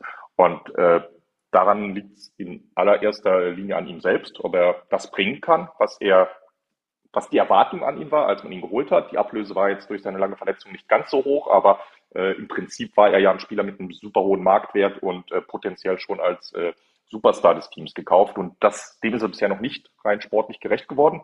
Gleichzeitig ist es aber auch so, dass er bei weitem nicht so schlecht spielt und gespielt hat, wie es manchmal in der Öffentlichkeit thematisiert wird. Äh, auch dazu mal äh, nur, ich bin nicht im Podcast, glaube ich, immer schwer zu vielen Zahlen zu folgen, deshalb nur mal äh, ein, zwei dazu. Äh, Leroy Sané hat in den letzten beiden Jahren beim FC Bayern jeweils zweistellige Tore und zweistellige Torvorlagen gehabt. Das hat außer ihm in dieser Zeit nur Thomas Müller geschafft. Kein Lewandowski, kein Knapri, kein Coman. Niemand hat diese Double Doubles, würde man es in der NBA nennen. Und äh, allein das zeigt ja schon, dass er hier eine sehr ordentliche Leistung bringt. Und insofern, äh, wenn er diese Leistung dieses Jahr wiederbringt, vielleicht noch ein bisschen konstanter, dann hat er hier alle Chancen, auch langfristig Spieler des FC Bayern zu bleiben. Ja, sehe ich grundsätzlich äh, ähnlich. Ähm, ich ich finde auch, dass diese Körpersprache-Diskussion ähm, oft von vielem ablenkt, ähm, dass wir oft die Situation haben, dass da in Kleinigkeiten zu viel hineininterpretiert wird. Ich finde, dass Körpersprache grundsätzlich ein Thema ist, was im Fußball durchaus sinnvoll ist. Das ist jetzt kein Thema, was wir komplett ablehnen sollten. Es ist ein Thema, ähm, ja, worauf auch viele Trainer, glaube ich, Wert legen, dass du, dass du immer merkst, dass der Spieler auch wenn mal zwei, drei Dinge nicht funktionieren, fokussiert bleibt. Und da geht es jetzt gar nicht so sehr darum, glaube ich, äh, ob Leroy Sané jetzt äh, drei Spieler umsetzt oder ob er, äh, weiß ich nicht, andere anbrüllt. Ich glaube, dass das steht weniger im Vordergrund und sollte auch weniger im Vordergrund stehen. Ähm, wenn ich diese Debatte führe, dann geht es mir manchmal ein bisschen darum, dass man das Gefühl hat, dass Sané so ein bisschen hadert und dass er dann, wenn er zwei, drei Situationen hat, die nicht so funktionieren, dann, äh, ja, dann, dann hast du einfach das Gefühl bei ihm, dass er dass er mit sich selbst nicht im Reinen ist, dass er, dass er nicht den vollen Fokus auf die Situation, auf die nächste Situation legen kann. Und äh, ich glaube, das war das, äh, was, was ihm auch so ein bisschen die Konstanz gekostet hat, weil in den Momenten, wo er wirklich sehr, sehr stark war, auch fußballerisch, da hat keiner über diese über diese Körpersprache oder so diskutiert. Da ist er genauso über den Platz gelaufen wie, wie oftmals auch. Aber er hat halt in den Momenten, wo es nicht so lief, äh, weil er gewusst hat, ich habe gerade eine gute Form oder, oder weil er das Vertrauen gespürt hat oder was auch immer, da kann man da nicht reinblicken in den Spieler, was da die Auslöser sind, was da die konkreten Gründe sind, hat man einfach gemerkt, äh, dass das läuft weiter. Und dann kam diese Phase, wo ein Spiel schlecht war, also in Anführungsstrichen äh, schlecht. Dann kam ein zweites Spiel, wo es nicht so lief, vielleicht auch ein drittes. Und dann war jede Aktion irgendwie eine zu viel. Und du hast gemerkt, er kommt da in so einen Negativstrudel. Und wie man ihn da rausholt, das ist halt, glaube ich, die große Frage. Weil wenn, wenn, und da stimme ich dir vollkommen zu, wenn Sané einigermaßen Normalform hat, dann ist das ein Weltklasse-Fußballer und dann macht der auch richtig Spaß und dann macht es auch richtig Spaß, dem zuzusehen. Äh, insofern ähm, glaube ich, ist das schon ein Thema, aber man sollte es nicht in der Form führen, wie es eben teilweise in der Vergangenheit geführt wurde. Und ich glaube, Mesut Özil ist da ein sehr gutes Beispiel. Das äh, ödet mich dann auch irgendwann an. Da bin ich, äh, da bin ich bei dir. Ja, ich möchte zu der Körpersprache vielleicht auch noch mal zwei Sachen sagen, die mir wichtig sind. Und zwar zum einen gebe ich euch beiden und vor allen Dingen auch Georg, der das ja gerade ausgeführt hat, vollkommen recht, dass ein Gesichtsausdruck von, beispielsweise von Mesut Özil oder hängende Lippen von Leroy Sané oder was auch immer, dass die natürlich nicht relevant sind und dass man sich über die vielleicht schön am Stammtisch aufregen kann, äh, wenn, das, wenn der Schweiß nicht aus jeder Pore trieft. Aber dass das ja an sich kein Ausweis für spielerische Qualität oder Nichtqualität ist. Was mir bei der Körpersprache wichtig ist, und ich finde, da hat äh, Sané ähm, Aufholbedarf, im Gegensatz zu vielen seiner Teamkollegen, ich glaube sogar zu den meisten, ist, dass er nach misslungenen Aktionen manchmal einfach abwinkt und stehen bleibt und dann nicht weiterspielt. Und das ist unprofessionell meiner Meinung nach. Ein professioneller Fußballer zeichnet sich auch dadurch aus, dass er, wir haben ja gerade über Intuition gesprochen und über Sekundenbruchteile und Trigger und was man dann in welcher Situation machen soll, dass man das dann eben auch tut und nicht einfach stehen bleibt, bloß weil einmal gerade der Ball versprungen ist und dann abwinkt und quasi woanders hinguckt und sich nicht mehr auf das Spiel konzentriert und dann eventuell schuld daran ist, dass über den, über den eigenen Spieler, über sich selbst sozusagen der nächste Konter eingeleitet wird.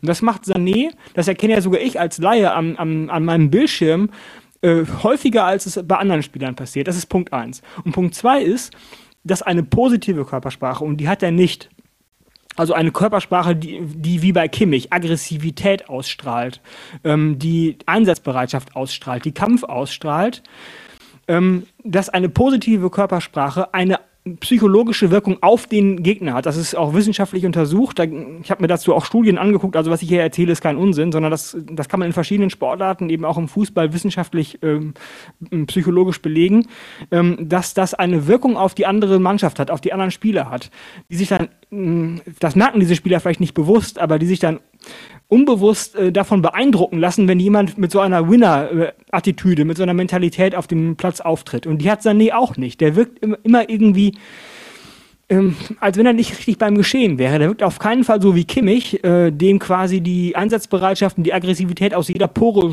trieft, wenn er auf dem Platz steht. Und das hat, ähm, und das ist aus diesen beiden Gründen in meinen Augen ähm, bei ihm definitiv verbesserungswürdig. Und aber das hat nichts damit. Das, äh, sorry, dass ich da kurz reingrätsche, aber gerne. siehst du das beispielsweise bei Jamal Musiala? Nee, der wirkt, äh, was seine, was seine Gesichtsmimik angeht, auch sehr passiv und sehr einförmig, um es mal so zu formulieren. Mir fällt jetzt auch kein besserer Begriff ein.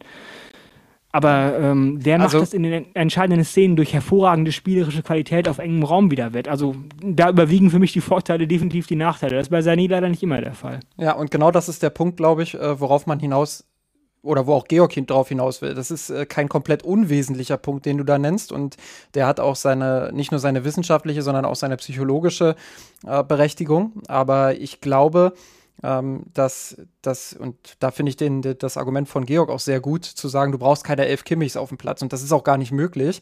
Ähm, ein Jamal Musiala beispielsweise, der, der hat eine Körpersprache, äh, für die würde er sofort kritisiert werden, wenn er, wenn er fünf Spieler am Stück. Aber der schaltet nicht ab, wenn er einen Ball verliert. Ja, äh, auch da gab es schon Situationen, wo ich dachte, naja, gegen den Ball ist er jetzt auch nicht so gut. Da hat er viel, also da muss er eben auch dran arbeiten. Das muss ich jetzt ausführen, bevor ich dafür äh, jetzt äh, Schelte kriege, auch berechtigte Schelte. Er hat sich da schon weiterentwickelt, aber er hat gegen den Ball auch schon in der Vergangenheit Situationen gehabt, wo ich dachte, naja, äh, da hat er schon noch Aufholbedarf so. Und äh, mein Punkt ist einfach, ähm, dass dass dieses Thema Körpersprache nicht die Nummer eins ist, glaube ich. Das äh, ist auch nicht die Nummer zwei. Es ist ein wesentlicher Punkt. Es ist ein Punkt, äh, an dem Sané arbeiten muss, gerade dieses Abschalten. Ich finde, auch in der vergangenen Saison gab es Situationen äh, oder eine ganze Saisonphase sogar, wo er äh, das sehr, sehr gut verbessert hat und sehr viel Lob auch dafür bekommen hat, dass er sofort wieder mit nach hinten ist in die Defensivarbeit. Und die große Frage, die man sich bei ihm, glaube ich, stellen muss, äh, und Georg, da würde ich dich jetzt äh, gern wieder mit ins Boot holen, ist Nummer eins, wie kommt man oder wie, wie kann man ihn da wieder rausholen aus diesem, aus diesem Trott, sage ich mal, dass er wieder mehr dahin kommt, äh, wo er schon mal war in der vergangenen Saison, dieses mit nach hinten sprinten, arbeiten, sofort in die nächste Situation gehen, äh, sich nicht zu viel äh, damit beschäftigen, dass jetzt vielleicht eine Situation nicht funktioniert hat. Und zweitens, und das würde ich dann gerne abschließend mit euch äh, diskutieren, seine sportliche Rolle in diesem System. Wo könnte er am ehesten eingesetzt werden? Also, äh, wir haben ja die Halbraumspieler, die, die Halbraum-Terrorspieler, würde ich fast schon sagen, mit Müller und Masi äh, Musiala. Und dann haben wir vorne Gnabry und Manet gesehen als Doppelspitze. Wo ist da der natürliche Platz für Leroy Sané? Äh, ich verknüpfe das mal, denn für mich hängt so ein bisschen in der zweiten Frage steckt schon so ein bisschen die Antwort für die erste drin. Ich bin da grundsätzlich ganz entspannt. Wir haben, wenn wir davon ausgehen, dass Nagelsmann an seinem aktuellen System festhält, in dem 4-2-2-2 mit vier Offensivspielern, äh, aktuell waren das jetzt in den ersten beiden Spielen jeweils äh, Musiala und Hülle auf der Doppel-10 und äh, Gnabry und Manet auf, als Doppelspitze. Äh, außer den vier genannten gibt es dann noch Kingsley Coman und Leroy Sané, ich nenne es jetzt mal an Hochkarätern im Kader. Das sind sechs Spieler für vier Positionen, und dahinter gibt es dann noch äh, Choupo-Moting, der relativ klar Backup ist und Tell, wo ich jetzt noch nicht weiß, wie viel Einsatz er wirklich bekommen wird. Äh, und das heißt für mich, das wird mehr als genug Spielzeit, mehr als genug Chancen für alle sechs von diesen Offensivspielern geben. Und das ist jetzt dann nämlich tatsächlich eine sehr spannende Frage. Wie wird Nagelsmann rotieren, wenn er mit der Rotation beginnt? Wird Sané beispielsweise eins zu eins für Musiala spielen oder wird äh, Coman für Müller reinrücken und Müller geht dafür in den Sturm? Oder wird Coman in den Sturm rücken? Äh, Coman wird so oder so sein Spiel ein bisschen umstellen müssen. Leroy Sané aber, glaube ich, muss sein Spiel gar nicht so weit umstellen, weil diese Position als Halbraumzehner, die ihm jetzt äh, Musiala ein bisschen den Rang abgelaufen hat, die passt eigentlich ideal zu ihm und die ist gar nicht so anders als das, was er letztes Jahr gespielt hat, wenn er regelmäßig als nomineller Linksaußen aufgelaufen ist, der dann nach innen geschoben ist, weil er Platz für Alfonso Davies gemacht hat. Also ich glaube, Leroy Sané wird diese Position liegen und er wird spätestens dann, wenn die englischen Wochen beginnen, sehr viel Spielzeit erhalten und ich rechne mit einer guten Saison von ihm. Darf ich zu Sané noch mal eine Frage stellen, die jetzt nichts mit der Körpersprache zu tun hat, sondern einen ganz anderen Aspekt berührt. Und zwar ist mir aufgefallen, dass er besonders dann hervorragend spielt, also auch für jemanden wie mich, der ähm, die Qualität einer, einer Leistung vor allen Dingen visuell bewertet, anhand visueller Kriterien, wenn er sie sich auf dem Bildschirm anguckt und nicht anhand von Statistiken. Das dass er besonders dann hervorragend, mir besonders hervorragend aufgefallen ist, wenn er auf der linken Außenbahn gespielt hat. Sowohl, das war schon in City so, unter Pep, aber auch als er das vor, na, wann war das, letzte Saison mal irgendwann äh, zwischenzeitlich für, für Nagelsmann durfte, auf der linken Seite ran durfte. Da war er in meinen Augen immer besonders gut. Es kann natürlich sein, dass das sozusagen eine selbsterfüllende Prophezeiung ist, weil ich vorher schon geglaubt habe, dass er da besonders gut sei, dann war das hinterher in meiner Wahrnehmung auch. Aber wenn ich diesen Faktor mal wenn ich diesen äh, Faktor mal in meine Überlegungen einbeziehe, ähm, dann äh, bleibt trotzdem immer noch so eine Restüberzeugung, dass er auf der linken Seite besser ist als rechts. Äh, stimmt das oder, oder seht ihr das anders oder würdet ihr mir zustimmen? Georg? Ja, das ist äh, tatsächlich eine gute Erkenntnis. Hatte ich schon fast verdrängt, aber du erinnerst mich daran. Ich habe da, ich weiß nicht mehr welche Spiele, das waren aber ein, zwei Spiele bei Manchester City damals noch, wo er sogar so als eine Art Wingback vor einer Dreierkette auf der linken Seite eingesetzt wurde und richtig stark spielte bei City. Mhm. Äh, dort war es allerdings so, Pep hatte das sehr speziell gemacht. Pep hatte das dann teilweise so gemacht, dass City auch über rechts aufgebaut hat und dann mit einer Seitenverlagerung auf Sané und er dort richtig viel Platz hatte, manchmal nur einen ja. Gegenspieler, den er dann weiträumig mit seiner Geschwindigkeit auch ausspielen konnte und dann äh, mhm. äh, Zug Richtung Tor, entweder auch einen Pass oder selbst einen Abschluss gesucht. Das, das waren tatsächlich äh, sehr starke Spieler, die er aus der Form gemacht hat. Und bei Bayern so eingesetzt mit so viel Platz alleine auf der Seite, das ist auch so ein bisschen vielleicht äh, vergleichbar wie äh, Kostic regelmäßig bei der Eintracht gespielt hat. So hat Nagelsmann es selten mit ihm gemacht. Das liegt halt ein bisschen daran, dass Nagelsmann halt den einerseits den Zentrumsfokus hat und andererseits Alfonso Davies, der ja selbst schon sehr offensiv spielt und meistens auch äh, sehr breit auf der linken Seite. Dadurch sind die, kämen die sich so ein bisschen ins Gehege. Äh, mhm. Könnte aber auch eine interessante Rolle sein, tatsächlich. Wir reden ja gerade darüber, wo und wie sollte Sané am besten eingesetzt werden für den FC Bayern.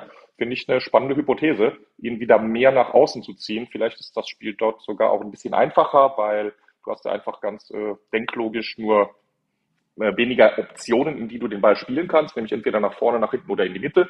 Während im Zentrum kannst du ja immer in alle Richtungen spielen oder auch äh, äh, Gegner können aus allen Richtungen kommen. Insofern äh, spannende Hypothese, Alex. Insbesondere, ja, in der, in der Saison. Lass mich ganz kurz, ganz Entschuldigung, kurz, ne? ja, bitte, Entschuldige. Äh, weil es gerade so gut passt. Äh, ich würde den ja, Punkt jetzt gerne nicht noch eine Minute verschleppen. Ähm, du hast natürlich mit Masraui auf der rechten Seite jetzt auch das Gegenstück äh, zu, zu Alfonso Davis. Also du kannst rechts dann Masraui offensiv einsetzen und sagen beispielsweise, ja, Lukas Hernandez äh, äh sichert auf der linken Seite äh, bisschen mehr ab und dadurch kannst du dann Sané natürlich auch als breiten linken Flügelspieler ähm, einsetzen. Ähm, die Frage ist natürlich, äh, wo sieht Nagelsmann ihn? Und da war jetzt die letzte Saison eher Tendenz äh, Halbraum, Zentrum. Und ich finde, diese, diese sehr starke Phase, die ja zwischen Saisonbeginn, der nicht so gut lief, aber dann kam er, äh, glaube ich, äh, kurz vor der ersten Länderspielpause so ein bisschen der Durchbruch, als er ihn dann ins Zentrum gezogen hat. Ähm, und äh, dann eben bis zum Saisonschluss, der auch nicht mehr so gut war. Diese Phase dazwischen, die wird in der Bewertung von Sané, finde ich, häufig vergessen, weil in der Phase war, war oftmals einer der besten Offensivspieler der Bayern. Jetzt mal Lewandowski und Müller vielleicht ausgeklammert, die sehr konstant performen. Aber sonst äh, war Sané in dieser Phase absolut beeindruckend stark. Und äh, deshalb glaube ich nach wie vor, dass er ein sehr flexibel einsetzbarer Spieler ist, der auf allen Positionen in der Offensive, also auf fast allen Positionen, sehr gut funktionieren kann. Ähm, gebe aber durchaus äh, Georg auch recht, das ist eine, eine sehr interessante äh, Option, das zumindest mal auszuprobieren, gerade jetzt, wo man, wo man Masraoui hat. Ja, ich wollte nur, entschuldige, dass ich dich unterbrochen hatte. Justin wollte Problem. nur ganz kurz sagen, ähm, dass er in der Saison, in der er in England der Young Player of the Season wurde in der Premier League, dass er da auch, ich glaube, alle Spiele oder so gut wie alle über links gemacht hat und auch von da extrem viele Tore geschossen hat, was natürlich dann wahrscheinlich dieser Bewertung auch Vorschub geleistet hat, also geholfen hat. Ähm, ja, also mit seinem linken Fuß hat er dann eben viele Tore gemacht. Das sieht natürlich dann auch in den Zusammenfassungen oder auch wenn man sich ganze Spiele anguckt, immer spektakulär aus. Verzerrt natürlich dann auch das Bild von ihm oder von einem Spieler allgemein. Ähm, grundsätzlich positiv nach oben. Ja, aber vielleicht wäre das ja tatsächlich was, was man sich nochmal überlegen könnte, wenn auf der linken Seite mal Bedarf herrscht. In einem Satz, Georg, ähm, was, was ist jetzt gegen, gegen den VfL Wolfsburg zu erwarten? Und einen Satz darfst du gerne ein bisschen, bisschen großzügig interpretieren, aber äh, ich will darauf hinaus, dass wir, dass wir das jetzt äh, versuchen, so ein bisschen mal zusammenzufassen äh, und wirklich auch in, in aller Kürze jetzt mal schauen, was nehmen, was, was kann der FC Bayern aus diesem Spiel mitnehmen, aus diesem 6 zu 1 und worauf wird es gegen den VfL Wolfsburg ankommen? Dann will ich äh, versuchen, mich kurz zu halten und es bei zwei, drei Sätzen belassen. Lass mich zunächst äh, ein, zwei Wörter, Worte zum Gegner verlieren. Denn ähnlich wie die Eintracht, so ist auch der VfL Wolfsburg noch in einer gewissen Findungsphase. Ich finde, die Mannschaft ist noch nicht fertig. Ich weiß noch nicht genau, was Kovac vorhat, wo er hin will. Bisher auch zwei eher enttäuschende Pflichtspiele im Pokal und jetzt gegen Werder Bremen. Und auch ganz viele offene personelle Fragen. Äh, was macht er mit Kruse, äh, Marmouche und Brekalo irgendwie Vorbereitungsgewinner, aber gleichzeitig auch noch nicht so richtig drin. Äh, Wimmer spielt mal zentral, mal außen. Also ganz viele offene Fragen für mich. Deshalb weiß ich auch gar nicht, was ich von VfL halten soll und wie der FC Bayern gegen den VfL spielen wird. Und äh, deshalb umgekehrt aus Bayern-Sicht, ich rechne damit, dass Nagelsmann wieder sehr ähnlich spielen lässt, taktisch sowieso, aber auch personell. Denn es ist, wir hatten vorhin schon in aller Kürze die kommenden englischen Wochen angesprochen. Die sind aber noch nicht da. Aktuell hat der FC Bayern von Freitag äh, gegen Frankfurt bis jetzt, am Sonntag ist das Spiel erst, das sind äh, neun Tage. Danach ist nochmal eine ganze Woche frei. Das heißt, es gibt keinen Grund zur Belastungssteuerung, irgendwen reinzurotieren. Äh, deshalb rechne ich fast mit der gleichen Elf und mit der gleichen Spielanlage. Und ich bin mir relativ sicher, dass auch Wolfsburg noch keine Antworten für den FC Bayern finden wird. Ja, ist natürlich auch die Frage, ob äh, Kovac äh, 200 km/h mit einem Auto fahren kann, was nur 100 kann. Darauf, darauf wird es dann natürlich letztendlich auch ankommen, glaube ich. Aber immerhin Elektro. Ja. Ja, ja, auf jeden Fall, klar. Da wird VW auf jeden Fall einiges an Arbeit liefern müssen. Ähm, Lasst uns zum Abschluss der Folge äh, nochmal schauen auf die Gewinner und Verlierer beim, beim FC Bayern München oder rund um den FC Bayern München. Ähm, Alex, fang du gerne an. Äh, wer, wer hat dich in dieser Woche ganz besonders überzeugt? Ach komm, ich nehme die langweilige Lösung direkt vorweg. Musiala natürlich mit seinen spektakulären Szenen im Spiel. Georg? Jetzt wollte ich noch was zu Musiala sagen, darf ich? Weil das ging vorhin so ein bisschen unter. Wir konnten ja auch nicht über alle Details aus dem Frankfurt-Spiel reden. Diese Ballannahme und gleichzeitige Körperdrehung von Musiala um den Gegenspieler herum, das ist der absolute Wahnsinn, oder? Absolut, das ist also das, das ist ja ein Traum, dem, dem zuzuschauen, wie der, wie der Ball da am Fuß klebt. Das ist ja teilweise absurd. Und ich glaube, jeder andere hätte sich entweder die Haxen gebrochen beim 6-1, wie er sich da durchtänzelt, oder äh, keine Ahnung, hätte den Ball irgendwo weggespitzelt. Aber der, der, der, da war ja kaum ein Blatt Papier zwischen, zwischen Fuß und Ball. Also das ist äh, auch das immer ist wieder die, die, die richtige Entscheidung da zu treffen beim Aufdrehen und wirklich, äh, was heißt die richtige Entscheidung? Er kann sich wahrscheinlich nach rechts und links drehen und kommt trotzdem am Gegner vorbei, ähm, weil er einfach diese unfassbare Ballbehandlung hat und das in dem Alter, das ist schon sehr beeindruckend und habe ich bei so jungen Spielern vor allem, äh, aber auch generell im Weltfußball noch nicht oft gesehen. Ich, ich wusste doch, ich muss nur das richtige Stichwort nennen und du gerätst ins Schwärmen. Ja, Alex, du willst noch was nee, sagen? Nee, ich wollte nur sagen, zu Recht, also diese Close Ball Control, äh, wie, wie, das ja im Englischen dann heißt, die ist wirklich überragend, als wenn er seine ganze Jugend über, der ist ja erst, wie alt ist er, 17, 18, 19 oder sowas? Als wenn er seine ganze Jugend über äh, Futsal gespielt hätte. Das ist echt Wahnsinn, wie der Ball an ihm an dem Fuß klebt. 19 ja. ist er.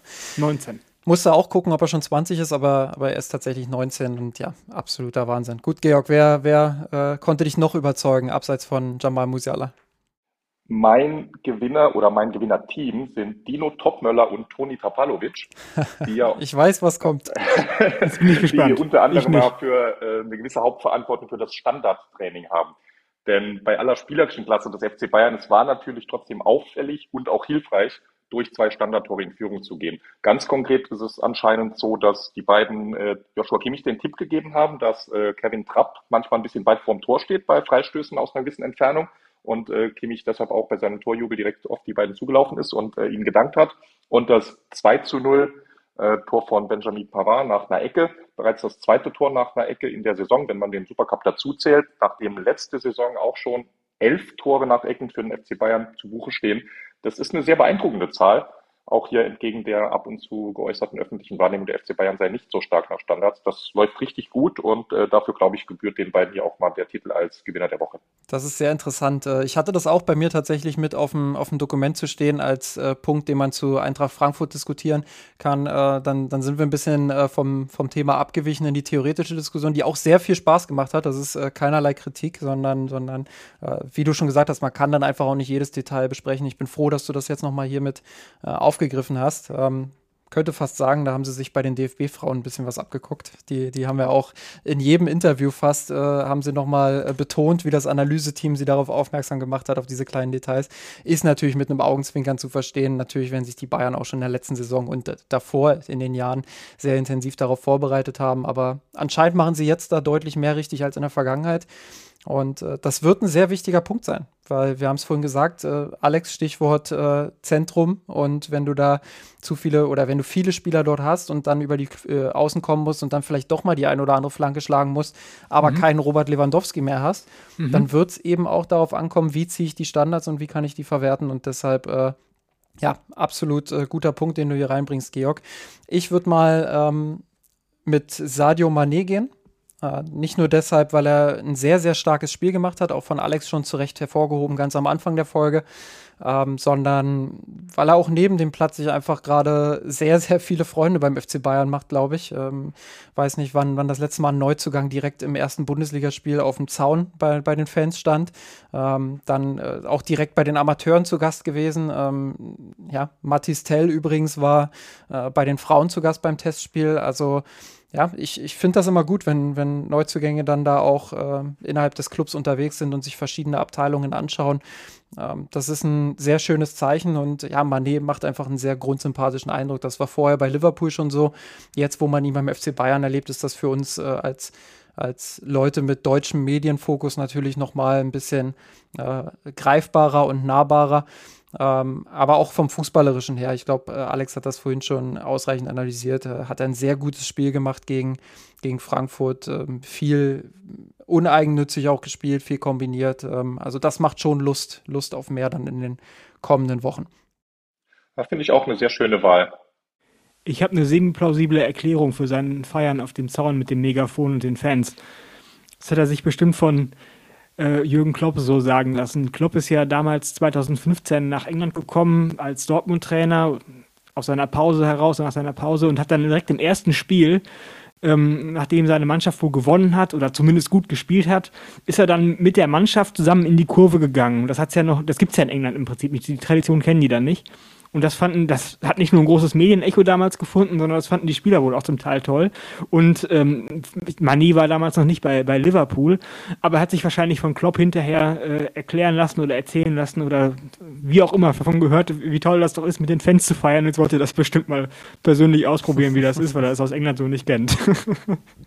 Ja. Das ist schön. Diese Anekdote von äh, Klopp kannte ich noch gar nicht. Aber genau das wollte ich auch noch gerade sagen. Ne? Das Gesamtpaket Manets ist nicht nur die Leistung auf dem Platz, sondern dass das tatsächlich auch garniert drumherum ist, sympathisch in den Interviews, äh, steht Fans auf dem Zaun, äh, überragender Auswärtssupport übrigens auch von Fans, richtig voller Block und äh, geht dann einen Tag später zu den Amateuren. Das ist natürlich, äh, was, also das ist quasi aus dem äh, Playbook des bodenständigen Superstars und right. äh, es, es wirkt nicht gespielt bei ihm und das ist das Schöne.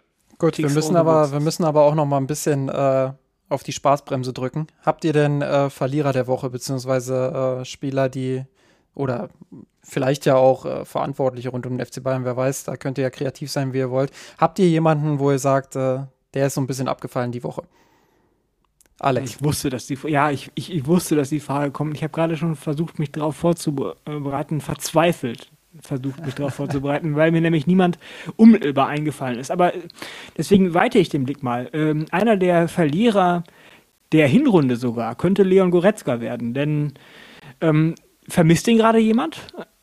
Es scheint ja alles klar. Jetzt haben wir lang und breit darüber gesprochen, dass dieses Spiel wahrscheinlich nicht besonders aussagefähig ist für den weiteren, ähm, für das weitere Leistungspotenzial in der Saison der Mannschaft. Aber Leon Goretzka, wenn die Mannschaft so weitermacht, also ich bräuchte den jetzt nicht unbedingt dringend auf dem Platz. ähm, also ist mal ein sympathischer Typ, keine Frage.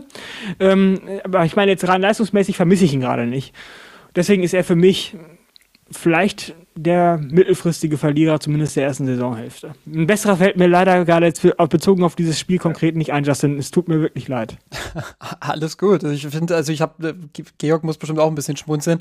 Äh, das, da haben wir letzte Woche tatsächlich auch in derselben Kategorie einmal drüber gesprochen und ich finde, das hat sich jetzt in dem Spiel auch nochmal ein bisschen, ähm, ja, äh, verfestigt, der Eindruck, dass das äh, für ihn gar nicht mal so leicht werden könnte. Wie siehst du das, Georg, wenn du, wenn du noch so, was dazu zu sagen hast? Ansonsten. Ge genau das deiner. so ist es. Äh, Im Prinzip äh, genau deshalb das Schmunzeln, weil es, es liegt ein Stück weit nahe. Ne? Und äh, weshalb ich noch schmunzeln muss, Alex, im Prinzip deine Erklärung ist die Blaupause für meinen Verlierer des Spieltags, weil in diesem Spieltag auch, wir haben vorhin ganz kurz Manuel Neuer erwähnt, äh, für diesen Patzer bei dem Spielstand, das macht ihn nicht zum Verlierer des Spiels. Nee, Und genau, das war auch meine Denke. Ja. Und deshalb habe ich auch jemanden gewählt, der nicht dabei war. Und äh, ich habe mich für Kingsley Coman entschieden. Ich bin sowieso schon länger mit ihm so ein bisschen am Hadern jetzt hier im neuen System. Und wenn wir vorhin auch lange bei Leroy Sané drum geredet, drüber geredet haben, dass er eigentlich ganz gut auf diese Halbposition passt, Musiala und Thomas Müller passen perfekt auf diese Rolle des äh, Halbraumzehners. Der Doppelsturm Mané, Gnabry passt eigentlich auch. Vor allem haben diese beide auch die Zielstrebigkeit, die äh, Abschlussstärke, die im Kingsley Coman abgeht. Im Moment weiß ich nicht, wo er reinkommen soll. Gut, dann mache ich als Gastgeber den Buhmann und äh, nehme Manuel Neuer. Einer muss es ja machen. Das war die einfache. Das war die einfache. Ja, aber ich hatte ihn tatsächlich auch vorher schon zu stehen, deswegen habe ich gerade so ein bisschen, äh, während du noch geredet hast, habe ich überlegt, nehme ich jetzt einen anderen oder ach komm, dann, dann bin ich der Buhmann, dann, dann nehme ich jetzt Manuel Neuer.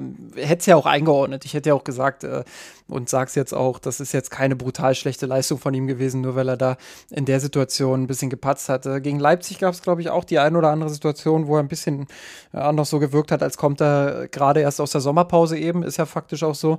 Ähm, aber klar, dass, äh, dass er sich da wieder steigern wird, ich glaube, da haben wir alle keine Zweifel dran. Äh, ja, aber selbst, selbst wenn es eine brutal schlechte Leistung gewesen wäre, Justin, und ich glaube, es gibt einige von denen, die uns jetzt zuhören, die das vielleicht sogar sagen würden, dann ist er ja trotzdem deswegen oder kann deswegen kein Verlierer sein, weil es für ihn ja keine Alternative gibt. Also der wird auch nächste Woche wieder im Tor stehen. Wenn er dann wieder so schlecht spielt, dann wird er auch in der übernächsten Woche wieder im Tor stehen.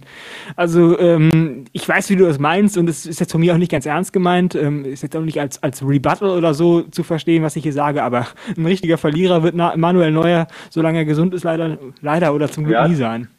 Das ist ein interessanter Aspekt, Alex. Ich glaube, so hätte ich zumindest die Rubrik in dem Sinne gar nicht definiert. Nicht im Verlierer im Sinne, dass er, du hast natürlich recht, so Goretzka und Coman passt jetzt auch, so wie wir es erklärt haben, weil sie so ein bisschen an äh, Stellenwert vielleicht verloren ist schon haben. Klar, ich weiß, ich weiß, ich weiß. Und, äh, ja, dann, nenn, dann nennen wir die, die Kategorie eben positive und negative Körpersprache der Woche. dann haben wir ja schon einen Stammgast für die negative. das, das, das gefällt mir. Ja. Sehr gut. Ja, also grundsätzlich natürlich, also bei, bei einem 1 zu 6 bzw. 6 zu 1 äh, aus Bayern-Sicht, äh, da, da, über Verlierer zu sinnieren, ist natürlich auch äh, sehr, sehr hohes Niveau. Insofern äh, seht uns ja, nach, liebe, liebe HörerInnen. Ich freue mich, dass ihr beide äh, mit mir diesen Spieltag hier heute besprochen habt. Es ist ein bisschen länger geworden äh, als, als üblicherweise, aber ich glaube, das liegt auch in der Natur der Sache. Wenn man einfach zu dritt ist, dann, dann gibt es auch mehr zu erzählen, mehr Perspektiven und dann wird es einfach auch mal äh, in andere Richtungen ein bisschen spannend und äh, da muss man dann vielleicht auch mal sich ein bisschen mehr Zeit nehmen. Ich finde, das hat sich heute gelohnt. Gebt uns da gerne auch dann Feedback zu in kurve.mirsan oder auf kurve.mirsanrot.de. Da könnt ihr im entsprechenden Thread, sobald die Podcast-Folge online ist, und ich gehe mal davon aus, dass sie online sein wird, wenn ihr es bis an diese Stelle geschafft habt, äh, dann könnt ihr uns dort Feedback geben zur Folgenlänge, zum äh, Detailreichtum etc. Ähm, das äh, ist ja für uns auch ein bisschen, bisschen Neuland, jetzt zu dritt aufzunehmen. Jedenfalls vielen Dank an euch beide. Alex, hat mir großen Spaß gemacht, äh, deine, deine Perspektive hier mit reinzunehmen. Und trotz deines Understatements hast du ja doch äh, beachtlich abgeliefert heute. Ja, vielen Dank. Hat mir auch äh, sehr, sehr, sehr viel Spaß gemacht.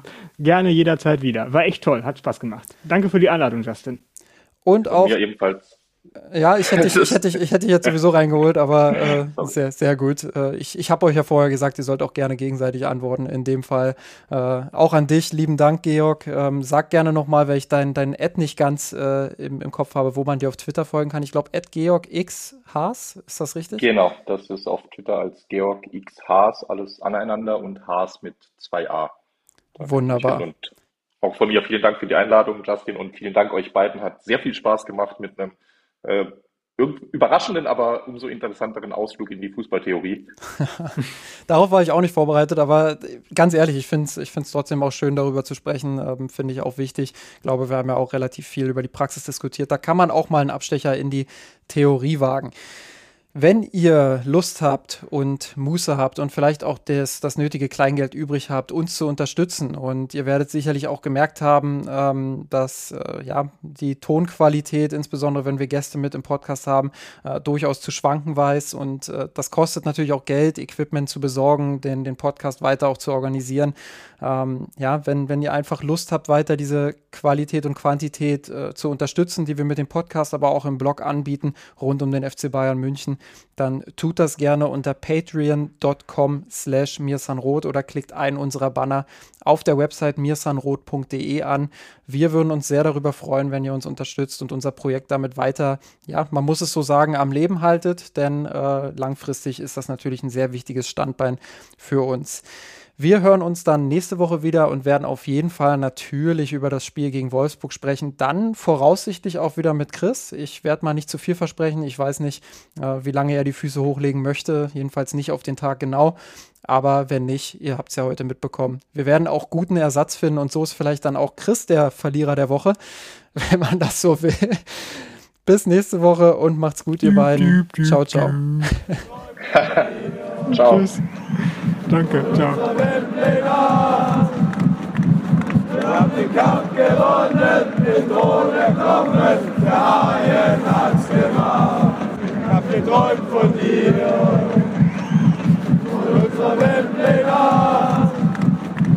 Wir haben den Kampf gewonnen, den Thron erkommen, der Haien hat's gemacht. Ich hab geträumt von dir, von unserer Weltpläne.